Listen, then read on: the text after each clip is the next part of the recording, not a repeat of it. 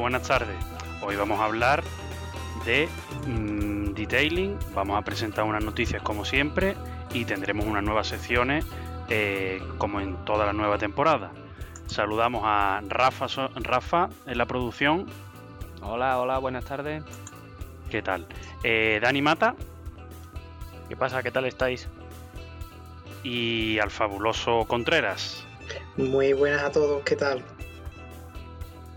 Pues al Contre nunca le decimos el nombre, siempre es el Contre o el Contreras. El Contre misterioso. Sí. Pues. Tenemos un programa, hoy tenemos un programa muy interesante, ¿verdad? Claro que sí. De hecho, hay un pequeño resumen para que estemos todos ahí bien pendientes. Pues nada, lo primero, saludar a toda la audiencia. Como viene siendo tradición, pedir perdón por el retraso. Y nada, y, por tardar también tres semanas en, en subir capítulos. ¿Empezamos con las noticias? Sí, yo creo que podemos empezar. Eh, y si me permitís, eh, meto mi cuña informativa. Y no puede ser otra que otra genialidad de Gordon Murray. Eh, no sé cómo lo hace este señor, pero está constantemente ahí en, la pomada. Y es que el 15 de marzo ha rodado por primera vez el, prototipo del GMA T50, el prototipo del XP2. Lo hizo, como decimos, el 15 de marzo en el circuito de Dunsford, que es muy conocido por ser el circuito de Top Gear. Y bueno, las primeras vueltas fueron, no se pasó, tuvieron un límite de 3.000 revoluciones, pero las sensaciones que, que, nos dio a entender bueno de Gordon, que fue el, primer, el primero en conducir realmente el coche, es que, que es soberbio. Hombre, buena pinta tiene, ¿no? Ya lo hemos comentado, así que se le espera eso, ¿no? Buenas prestaciones y sensaciones fascinantes. Quien quiera saber más de este coche ya mm, puede consultar cualquier capítulo y, la verdad que se podrá informar bastante bien. Eh, puede ir a cualquier capítulo aleatorio donde encontrará información. ¿Y tenemos, tenemos datos de qué tipo de vacuna le han puesto a Gordon? Eh, esperamos que no sea la de AstraZeneca. Bueno, eh, yo quería también comentar, por pasar al siguiente punto noticioso, que eso supongo que estará mal dicho, pero bueno, que, han empezado los mundiales de Fórmula 1 y de MotoGP. De hecho, MotoGP ya lleva dos carreras en el circuito de Qatar. Y bueno, por si alguien no lo sabe, que lo dudo, ¿no? Porque al final todos los aficionados seguro que están ahí pendientes. Pues pues que eso, que han empezado. Eh, súper rápido Yamaha, súper rápido Ducati en cuanto a motos. La Honda desdibujada, o sea, no sabemos dónde están. De hecho, no sabemos si están este año inscritas las Hondas en el Mundial. Están, yo creo que están esperando a, a Mar Márquez.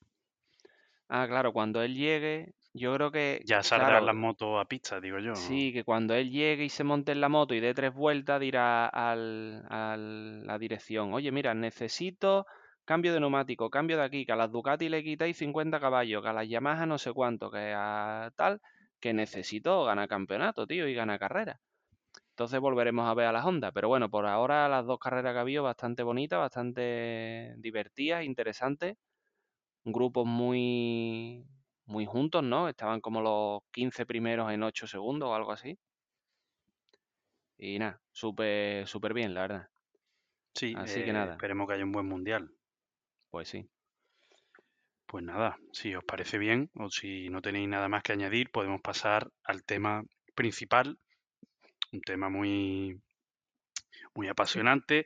Tenemos aquí grandes amantes y detractores de este tema.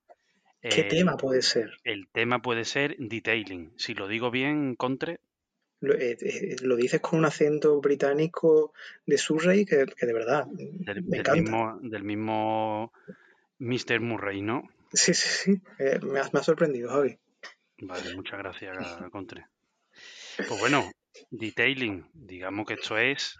Mm, no se habla mucho, o sea, en, los mm, otros programas, en, otros programas que veo de coches se hace mucho análisis, muchas reviews, muchas comparativas, pero al final mm, es un tema que, no se aborda mucho, o, al menos en mi punto de vista. Tú ten en cuenta el que prueba un coche, le dan una unidad de prensa que tiene, pues, yo qué sé, pues meses eh, un montón de kilómetros y un montón de trayada, pero el que lo prueba mm, va a probarlo en uno o dos días, entonces digamos que eso le importa poco, ¿no? Porque, bueno, podemos empezar explicando qué es el detailing. Eh, es un punto muy, muy importante. Sí, sí, eh, hay que explicarlo, claro. ¿Qué es el detailing? Pues el detailing no es más ni menos ni otra cosa que la cosmética del automóvil. Mm, puede parecer que tiene algo que ver con la limpieza y efectivamente la limpieza es una parte de la cosmética del automóvil. Eh, el detailing es, digamos, mantener el coche en unas condiciones geniales, como si fuese de fábrica, y hacerlo a lo largo del tiempo. Básicamente eso. Igual que la cosmética eh, para los seres humanos no tiene, no tiene por qué relacionarse con, con, la limpieza, aunque suele ir ligado, pero el detailing es lo que va después de Después de lavar nuestro coche, viene el detailing, el cuidado, la protección, el brillo. Eso es el detailing. Mm, correcto. ¿Cómo os habéis quedado? Nos hemos quedado un poco patas arriba. Sí, sí. Eh, bueno, entonces, detailing es cosmética, pero no se debe confundir con tuning. Por favor, no, no, no, no, no. O sea, de hecho, eh, el detailing dentro de los detailers, lo que más se promueve, al menos bajo mi experiencia, que llevo un poco, pues varios años dedicándome de una forma pre-amateur al detailing, eh, se promueve mucho el mantener, yo diría que el coche en condiciones de fábrica y, y, poder, digamos, llevar ese coche en condiciones de fábrica a lo máximo que puede dar ese diseño de ese coche, por así decirlo. No tiene nada que ver con instalar nada, ni poner eh, ningún accesorio, ni, nada por el estilo, ni nada brillante. Voy mm, a, plantearlo de otro modo, ¿no? Para que se vea desde otro punto de vista. ¿Dónde empezaría el detailing y dónde termina? Es decir, eh, has dicho que empieza cuando terminas de lavar el coche, ¿no? Entonces, ¿qué sería lo básico y que a lo mejor mucha gente hace casi sin darse cuenta? Y qué sería, digamos, ya lo extremo, ¿no? O qué es lo último o lo más raro que tú puedas que tú puedas hacer, ¿no? En este en este en este proceso. es muy, muy buena la pregunta, porque nunca queda claro exactamente dónde empieza y dónde termina. A ver, todos, todos tenemos contacto con el lavado del coche. Creo que todos hemos lavado un coche alguna vez, ¿no? Eh, pero el, eh, el, lavado es una parte del detailing, ¿vale? Del proceso de detallado del coche. digamos que un detailing básico pasa por un, por un lavado básico. Y un lavado básico, pues, se aleja dentro de los cánones de, lo que estamos acostumbrados a lo mejor de llevarlo a los boxes de, una gasolinera. Un lavado básico es un, es un lavado en profundidad que te permite dejar la superficie del coche preparada para la otra parte del detailing, que es ni más ni menos que la de lo que viene siendo la protección o el, cuidado de la pintura. Ahí entra lo que es el pulido, por una parte, pulido y abrillantado, y por otra en sí, la protección de ese, de, ese proceso previo que ha tenido. O sea, que digamos que el detailing tiene como tres, yo distinguiría tres, ¿vale? Tres fases lavado o lavado más secado, como se, puede decir, pulido abrillantado y después protección. La parte de en medio, lo de pulido abrillantado, muchas veces se puede saltar porque no siempre necesitamos pulir o abrillantar un coche. Pero iría por ahí básicamente. Vale, vale, de acuerdo.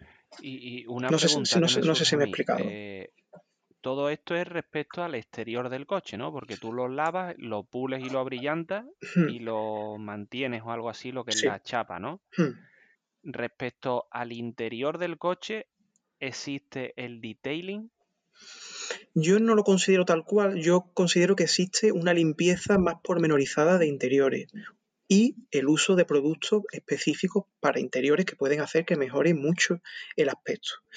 Pero no, para mí el detailing tiene que ver más con el exterior realmente, exterior que con el interior. Pero sí, se puede entender también que es parte de también el detailing, hay parte de detailing exterior, claro. Hombre, eh, yo entiendo que dentro, eh, digamos que ya empieza el peligro porque hay, o sea, fuera del vehículo está pues ciertos plásticos o goma, eh, la carrocería y la rueda. O sea, hay muy pocos materiales donde todos son muy similares de un coche a otro. En cambio, dentro eh, pues hay infinidad de plásticos completamente distintos, recubrimientos a los plásticos, eh, cuero, mm, distintas tapicerías, en fin, que yo creo que ahí eh, aplicar un producto que no es adecuado te la puede liar, ¿sabes? Incluso también fuera, como desventaja yo veo el tema de pulirlo, es como al final es algo abrasivo, aunque sea poco, pero es algo que desgasta un poco la pintura, ¿no, Dani? ¿Tú cómo ves este tema? Yo creo que mi opinión está un poco dista un poco de la de Contre. Yo creo que, por ejemplo, el interior del vehículo sí que también forma parte del, del detailing. No sé hasta qué punto, pero a ver, un buen detailer, desde luego que, que las partes internas también del coche. Cuida la, tapicería, etcétera, etcétera. Y no excluiría un lavado tampoco. Para mí el detailing es un, un estilo de vida, es una manera de ver y cuidar el vehículo, con todos los detalles, no solo, en, no solo tratamientos exteriores y tratamientos de pintura, sino de todos y cada uno de los detalles, hasta el más mínimo detalle. Y por supuesto los detalles ahí ya no, eh, ahí no hay límites, cada uno puede llegar al, al punto que quiera, pero puedes gastarte el dinero que quieras y puedes puedes alcanzar el límite que tú quieras. Eh, bueno, existen infinidad de procesos, ¿no? Sobre todo los más famosos, ¿no? Son los, top coat que, tan, tan de moda están, ¿no? Sobre todo de, pintura, pero no me quedaría solamente en la pintura. Hombre, yo preguntaba un poco porque, por ejemplo, ¿no? Eh, los coches de los mortales, ¿no? O de los curritos como yo, al final por dentro están llenos de plásticos, ¿no? Plásticos duros, plásticos malotes. Bueno, tú llevas buena máquina, Rafa. Pero bueno, por dentro no llegan, no es más que cuatro plásticos, un volante y los asientos. Entonces, por ejemplo, los plásticos y cuando va pasando el tiempo, eh, se van arañando, se van, van perdiendo eso un poco del propio uso, ¿no? De tú tocar, por ejemplo, yo qué sé, siempre el botón del aire acondicionado. Sí, miles de cosas, la luz del techo, por ejemplo, sí. Exactamente, entiendo, entiendo que ese detailing también tenía que estar pensado, o supongo que lo estará, o no sé, por eso lo he preguntado un poco, en, en el hilo de mantener, por ejemplo, también el interior, ¿no? Porque, por ejemplo, van pasando los años y eso se va viendo cada vez más feote, pues los botones de, mayor uso o arañacitos o cosas así, por ejemplo, en los plásticos o en el salpicadero, ¿no? Por otro aspecto, los asientos, ¿no? Si es de tela, pues bueno, que no se vayan las costuras, o si es cuero, imagino que hay también algunos... Pero la costura, ¿qué haces tú, ¿qué haces tú para que no se te vaya la costura? No, no, sé, no sé. Imagino que en el mundo del detailing alguien habrá pensado en eso. Lo mismo que alguien aplica, supongo, ¿no? Que es como los zapatos. pero Si a un zapato le das una cera para la piel, a una tapicería de cuero también le darás una cera, un aceite o un lo cuidado, un aceite para una tapicería de piel para conservarlo, sí sería un sí sería detailing, pero si se te ha ido la costura en un asiento, arreglarlo es una reparación, no es, de, no es detailing, precisamente es lo anterior, o sea, conservar ese asiento como el primer día, eso sí claro, claro. es, eh, lo que sería. Pero es decir, ¿hay un mantenimiento, por ejemplo, en una tapicería de tela eh, que entre dentro del detailing para evitar, por ejemplo, que se te vaya una costura? Yo creo que no. a ver, a ver, ahí también, igual que hay, igual que hay coatings, recubrimiento de pintura, ya hay coatings y recubrimiento para textiles, para cueros, también en base que vienen, los que vienen siendo en base de óxido de silicio, que lo que hace es aguantar más el, aguantar el roce. Entonces, claro, promueve que se desgaste, se desgaste menos, aunque estos, estos tratamientos son más recientes, ¿vale? Por eso yo me refería a que el, el detailing entendido como, como tal viene sobre todo del exterior y el interior se ha ido un poco adaptando a, a eso. Que no, que no digo que no haya detailing interior, pero que, que, la mayor, eh, la chicha, la chicha, los productos, las herramientas, la mayor parte están, el caballo de batalla está en el, en el exterior, eh, porque al final es también lo que se ve, ¿no? Pero que sí, que, que, existen productos para los plásticos interiores, existen productos para la alcántara, existen productos para, pues, para, para todo, para el cuero. Y, para la tela no, ¿no? Para tela también, hay para textiles, protectores de protector, cerámico, protector cerámico para textiles, que lo que convierten a tu asiento textil, lo, en primer lugar, hace que resista más el roce y después lo hacen eh, completamente repelente al agua, de tal forma que si alguna vez te derrama un líquido, no se ensuciará, porque lo has impermeabilizado. Eso existe y existe a día de hoy. Pero tampoco transpira, ¿no? Transpira perfectamente, sí. No es, no es un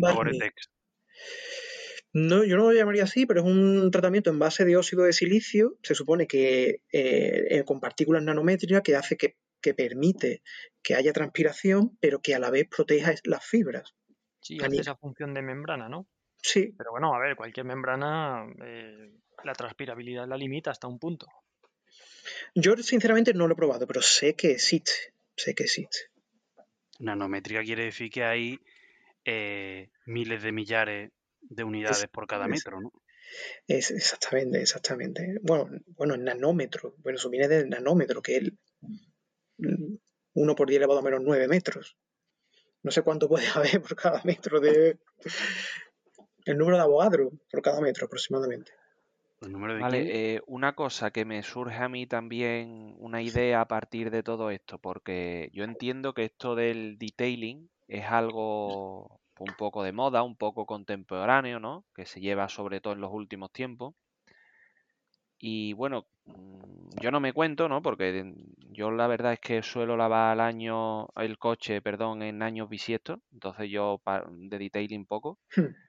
Pero bueno, bueno, espera, espera, no te excluyas como detailing. Han dicho que cuando termina el lavado empieza el detailing en cuanto a brillantarlo y darle cera si a lo mejor tú le echas un euro a la máquina de la gasolinera, primero le das agua caliente, luego jabón, luego la clara y después tiene dos botones más. Si tú le echas brillantador y cera, tú serías un detailer, ¿no? A lo mejor esa es la auténtica... soy un detailer de eso. Chicos, por favor, cantera de los detailers. Taparos los oídos los que estáis escuchando ahora mismo esto. La auténtica cantera de los detailers está en las gasolineras, sí señor. Exacto. Si no, bueno, ¿cómo se entra en el selecto club de los detailers? Con tres. Pues mira, yo entré por casualidad. Eh, buscando en internet, llegué, recuerdo, a una página donde había un... estoy, estoy, hablando de que cuando yo empecé con esto era el año 2010, 2011. O sea, y tú un pionero. Eh, no, yo cuando llegué ya, ya había una cierta comunidad, pero nada comparado con lo de ahora. No había ni vídeos en YouTube ni nada.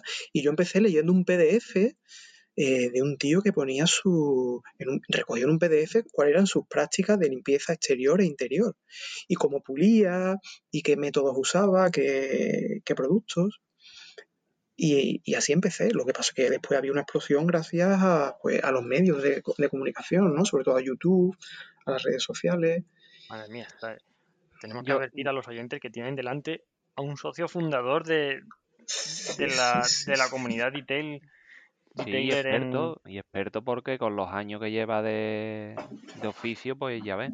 Yo quería, yo quería, yo quería, si, me permitís, eh, un poco mm, decir cómo, porque claro, al final se, se van a, preguntar a alguien, ¿cómo, empiezo yo en esto del detailing? Yo quiero tener mi coche mm, como nuevo, eh, quiero, quiero sacarle lo máximo de sí, ¿no?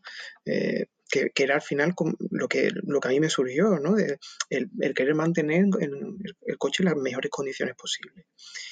Y, ya digo, como muy dice Dani, eh, puede llegar hasta el infinito, pero parte todo de un lavado, un buen lavado, usar un buen champú, usar doble cubo, dos cubos, uno para...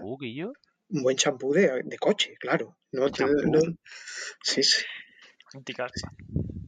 Pero Eh. champú, ¿cómo va a ser eso? ¿Será para los pelos los neumáticos? Pero, Que, Claro. hombre, que se llaman champú. Champú. joder. Eh, ya que Vale, vemos vale, que, vale. o sea, tú se ve que eres un gran experto.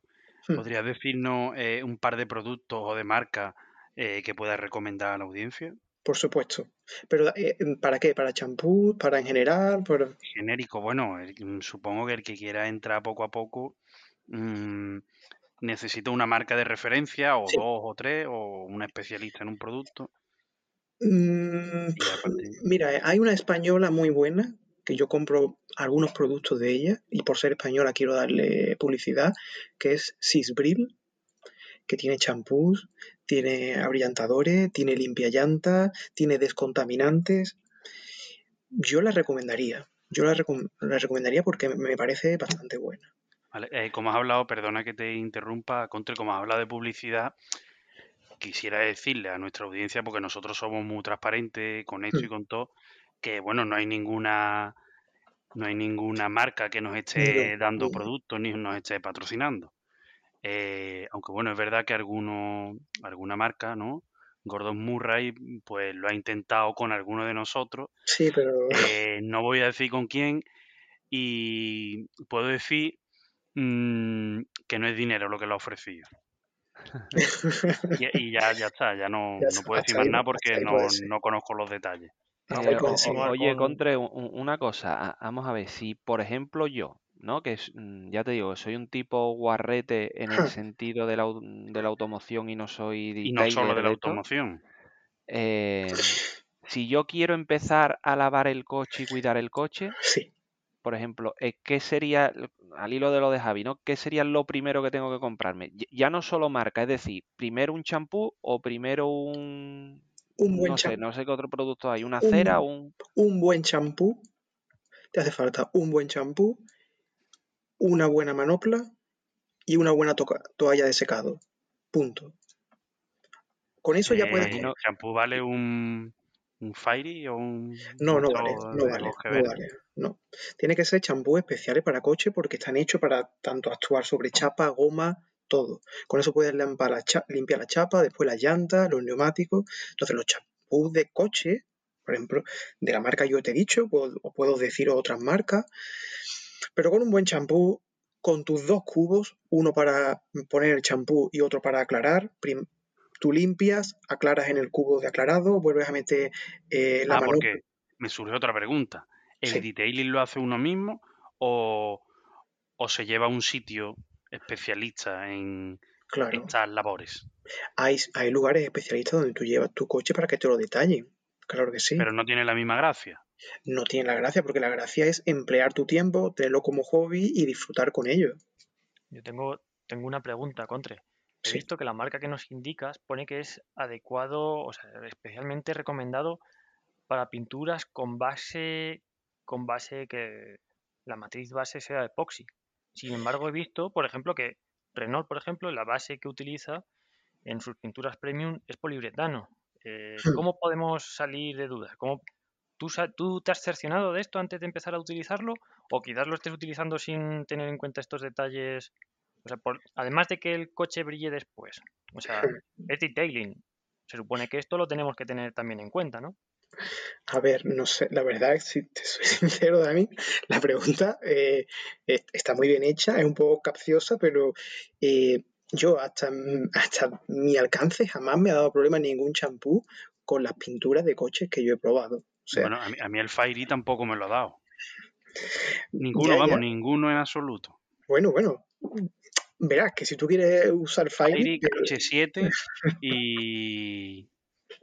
Y bueno, y lo que eche- te echa cada gasolinera que sabrá Dios lo que va pero metido vamos a ver, Javi, si, si cuesta Y un champú, jamás, jamás he tenido un problema con Pero yo te digo, si te digo que con eso vas a obtener resultados un 20% o un 30% mejor que con el Fairy y te cuesta a lo mejor un bote de un litro de champú 10 euros o 12, mm, ¿te vas a mirar en eso? ¿Y cómo se cuantifica ese 30%? 30% Eh, yo lo... Yo, más limpio a o que ver, dura más, imagino, a lo mejor te dura claro, más el... se, nota más limpio. O sea, yo he probado, yo tuve mi, mi época del Fairy, pues, pues eso, cuando era un adolescente, adolescente, casi, y, pero después tú notas que, como dice Rafa, eh, un champú de coche lo deja más limpio y dura más tiempo, dura más tiempo limpio. No te voy a decir que es una pasada de durar más tiempo, porque para eso hay otros productos, pero están especialmente diseñados para eso, para eso y para también no mm, interferir de alguna forma con, con la cera o con el producto que ya le hayas puesto previamente. Que a lo mejor un Fairy sí te lo hace. O un KH7. Mm, claro, precisamente hablando de la cera, o sea, lo que hace la cera, ¿no? El fin de la cera, además de, bueno, mm, una apariencia mm, elegante del coche, cierto brillo, es proteger, ¿no? Proteger, proteger la pintura. Eh, la pintura es simplemente un fin estético, ¿no? Protege también de la corrosión, la carrocería, vale, pero sobre todo estético. ¿En qué punto empieza el anti-detailing, por ejemplo? Los neumáticos. ¿Cuál es el fin de los neumáticos? Eh, proporcionar agarre al coche. Si aplicamos productos a los neumáticos para que se conserven mejor, pero sin embargo hacen que pierda esa adherencia o perjudican otras partes del coche, por ejemplo la pintura, mm, ¿en qué punto nos podemos pasar con el detailing y le podemos hacer daño a nuestro vehículo? Yo creo que a la más mínima te pasas.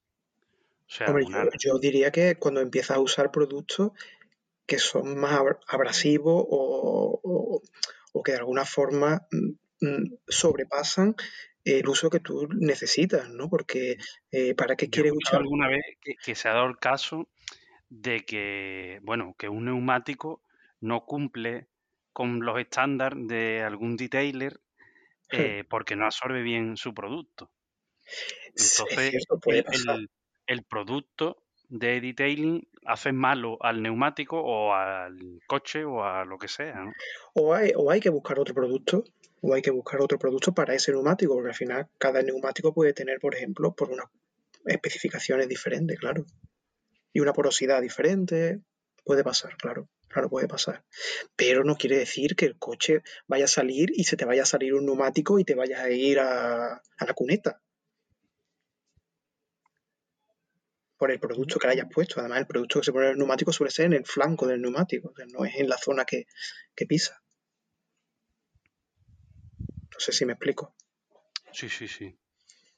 Y después, después ya hablamos mucho de cera, pero bueno, la cera es una parte de productos que protegen, ¿vale? Eh, la cera es un producto de protección, pero eh, es, un, es un producto que, se quita, que, que, no es permanente, o sea, es un producto de sacrificio. Eh, lo, que se viene haciendo o las tendencias o, lo que más eh, ahora se está llevando son los coatings cerámicos, sobre, todo, sobre todo de óxido de silicio, que son coatings semipermanentes, es decir, que son un recubrimiento cerámico que te dura, pues dependiendo del uso, dos años, tres años. Joder. Sí, y lo que hace es que te... Entonces, ¿qué hace, ¿qué hace ese detailer en, durante dos o tres años? Pues lo que hace es mantener, lo que hace básicamente lavar y secar. Lavar y secar. Y si tú quieres, si quieres mantener para que te dure más tiempo ese coating cerámico, lo que puedes hacer, ponerle encima, cada tres o cuatro lavados, por ejemplo, ponerle tu cera de carnauba. Una cera de carnauba que es la de sacrificio, por así decirlo, que en dos o tres, tres o cuatro lavados se va, se va a ir mm, quitando, pero te mantiene tu tratamiento cerámico. Ya, ya, ya. O sea, hasta ahí llega. Esta es la grandeza del detailing. Eh, muy, muy yo, para ir concluyendo con el tema, voy a dejar una reflexión. Y es, eh, oye, yo quizás me apunte a esto del detailing, pero cuando me compre un coche nuevo, si algún día me lo vuelvo a comprar, porque el mío ya está bastante sucio, como para quitarle toda la porquería que tiene, que ya es, solera, digamos, ¿no? Es un reto. entonces. Yo creo que ya mejor no le quites nada. Porque yo creo que le quitas algo y se te para, eh, se te para el, motor. El coche de Rafa tiene su propio recubrimiento protector. Claro, entonces lo que quería dejar en el aire y un poco como pregunta también a, nuestros oyentes, que no es por, por entablar más polémica aquí entre nosotros, es si esto del detailing es un poco de, pijo, ¿no? de pijo en el sentido de que, oye, mm, antiguamente siempre para proteger la tapicería, pues tú te cogías una, unas esterillas de esas que te vendían y se las ponías a los asientos y lo limpiabas ahí con tu cubito de agua en casa y a tiramillas, ¿no? Entonces, bueno, eh, yo creo que está bien, personalmente, creo que esto del detailing está bien y eh, oye, que es bonito cuidar los coches. Todo aquel que considere el coche algo más que una mera herramienta que te lleva y te trae a los sitios. Pero bueno, quizás también esté la cosa, se, haya vuelto un, nicho friki, ¿no? Eh, hay, hay, algo de friquismo, ¿eh? También, también hay algo de friquismo y de gente que se pasa mucho. Yo estoy también a favor del detailing, pero siempre encontrando como, como en el mecanizado, ¿no? Esa velocidad económico-plástica. O sea, hasta el punto en el que invirtiendo un dinero adecuado y, un tiempo adecuado, pues proteges el coche sin llegar a obsesionarse con, estos temas, que casi es eh, denominado común para todos los detailers, esa, esa obsesión. Pero sí, estoy a favor. Eh, bueno, mi opinión es que el detailing está bien como limpieza, ¿no? como algo genérico, igual que el mantenimiento tiene sus intervalos y es sano mantener coche mm, a punto y limpio. Incluso tú puedes estar un poco en un lado más conservador y limpiarlo más a menudo. Pero lo que en realidad creo es que las cosas están para usarlas y bueno, y tendrán su desgaste, pero yo veo como que el disfrute está más en el, en el uso que en la conservación. Bueno, yo con mi conclusión, al hilo de lo que dice Javi, yo creo que se puede, que el detailing te permite seguir disfrutando del coche más allá de la conducción en la misma medida. Al menos eso es lo que yo me he encontrado. ¿En la misma? En la misma medida. Yo no encuentro diferencia personalmente, ¿eh? te estoy hablando. Conducir, tomar una curva, o hacer un trayecto de un viaje o algo así. encontré porque Soy así. tú, por ejemplo, que tienes un, un 370 Nismo, tío. Es decir, eh. si en vez de del Nismo tuvieses, ¿qué te digo yo? Un, un, un múltipla, por ejemplo, y te pones ahí al detailing a hierro con el múltipla? O sea, ¿la misma satisfacción tiene que mm, haciéndole detailing al Nismo? Me refiero que puedo disfrutar del Nismo igual conduciendo que sin conducirlo dentro de la cochera. Es decir, un día coge buen tiempo y, dice, no sé si salir o limpiar el coche. O bueno, hacerle un detailing, no por... Está ahí la duda, ¿no? Exactamente. Vale, vale.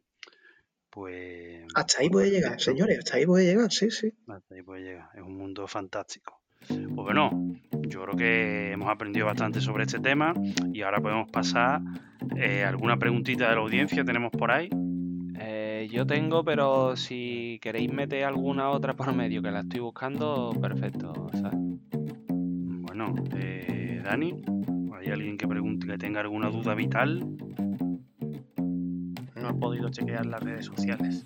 Eh, bueno, lo que podemos... Lo que nos pregunta algo Faldita89. Eh, Faldita89 dice que esta semana la tenía un poco ocupada, pero que, que sí lo que quería era que mandásemos eh, saludos para ella, o sea que saludos para Faldita89, y que por favor mmm, dijésemos cuál es nuestra dirección de correo electrónico del programa. Ah, pues el correo electrónico es línea continua podcast gmail.com. Ahí podéis dirigirnos vuestras dudas y nosotros las contestaremos lo antes posible. Vale, mm, vale mira, Rafa lo busca. Bueno, yo tengo aquí una pregunta eh, un poco más antigua que dice mm, que por qué subimos los capítulos el día que nos sale de los huevos, entonces no pueden escucharnos eh, cuando nos escuchan de cuando tienen una rutina para escucharnos, por ejemplo, eh, en su trayecto de ir o volver o lo que sea, pues entonces no pueden escucharnos cuando ellos creen que va a sacar capítulo. Y pierden el hilo, ¿no? Pues yo creo que la principal razón es el retraso. Pero bueno. Sí, bueno. y porque eh, queremos sorprender, queremos no podemos daros siempre lo que esperáis, si no aburriríais. Sí, esta... Si alguien ah, se aburre, que, que lo pregunte correcto, eh, como esta, quiera. anar- esta anarquía forma parte de- del ADN de línea continua. Por cierto, hemos insistido muchas veces, no queremos ser pesados, pero cuando se lancen las preguntas, por favor, tenéis que indicarnos qué modelo de coche es, si lo tenéis tuneado y todas esas Y si le hacen detailing. también, todos esos detalles que nos interesan, ¿vale? ¿Y qué tipo de producto usa? Y cómo También. calientan el aceite. Exactamente. Y si es RON 95 o 98. Vale, eh, mira, tengo aquí una... Es una consulta que nos llegó, ¿no? Ponía consultorio podcast. Dice, hola chicos, mi nombre es Carmen, tengo un Golf de 2010 y en primer lugar me gustaría felicitaros por el programa. Bueno, gracias Carmen. Y dice, quería preguntaros para qué sirven los bolsillos que hay detrás de los asientos de los coches. Dice, yo siempre que me he montado en los asientos de atrás los he visto vacíos y los he visto en varios coches. Son inútiles, ¿no? Saludos, majos. Eh, creo que esto es una pregunta claramente para Javi. Bueno, eso sirve de papelera.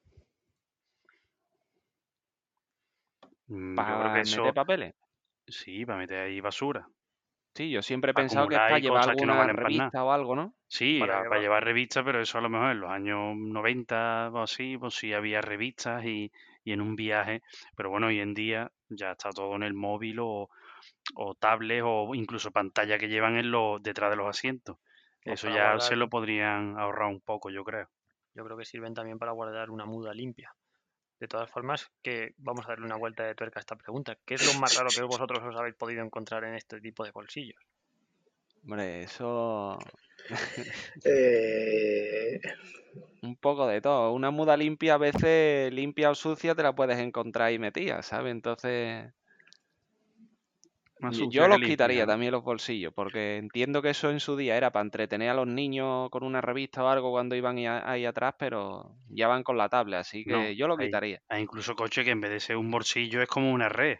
¿No? ¿Los habéis, Es los habéis Sí, visto? sí, sí. Eso es todavía peor porque no te vale para guardar una muda. porque se ve. Claro. Una muda No, sucia, pero, ¿cómo la pues- guardas yo ahí? incluso lo dejaría porque ahí sí te encuentras también, yo qué sé, los, las pruebas inequívocas de una fogosa y apasionada noche de verano. Y te la encuentras tres años más tarde que están ahí los chiquillos ya medio criados en el bolsillo. Entonces, no sé, yo quitaría la- el asiento ese, Estaríamos Carmen, eso es hablando, inútil. estaríamos hablando claramente, en ese caso, de una muda sucia. Sí, sí, sí, sí. sí. Así que bueno, Aclarado ya el punto de los bolsillos de la parte de atrás. aclarado el punto de los bolsillos. Eso es algo inútil que hay que, que quitarlo. Perfecto. Podemos meter otro trocito más, ¿no, Dani? Eh, hemos encontrado algunos, algunos coches interesantes en el mercado de segunda mano o hemos vuelto a ver que están súper inflados los precios y que, y que mejor moverse en patinete. Bueno, a ver, uno del... Queríamos preparar un poco eh, un barrido en todos los portales de venta de segunda mano sobre vehículos muy que están muy altos de precio, como son los, por ejemplo, por ejemplo los Suzuki Vitara, Suzuki Jimny, eh, son vehículos súper cotizados, ¿vale?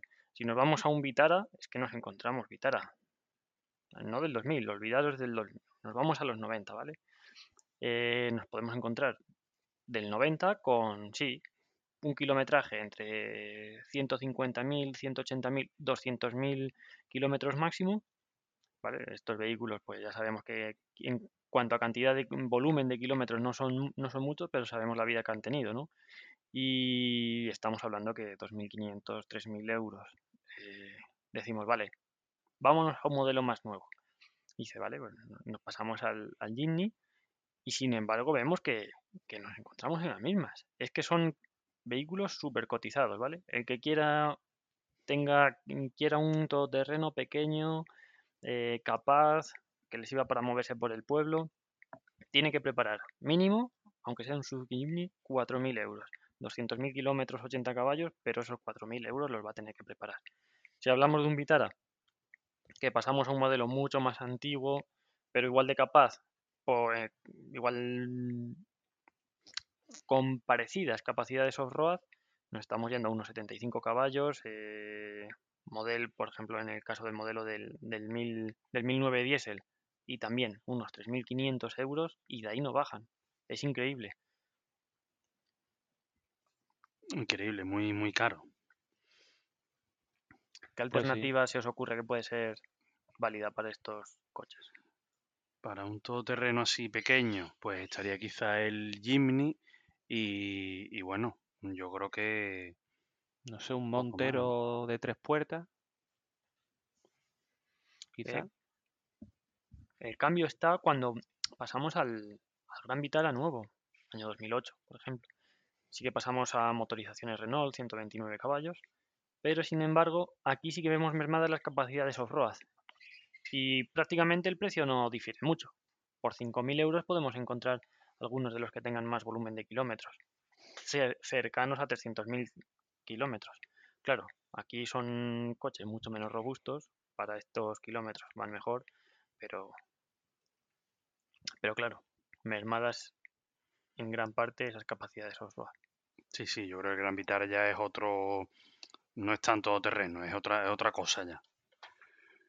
Pues muy bien, Yo como ter- todoterreno puro, es verdad que están caros, ¿no? Porque además con el tema de que no se fabrican y demás, los monteros, por ejemplo, y de tres puertas, que son recortaditos al final, eh, como todoterreno son excelentes.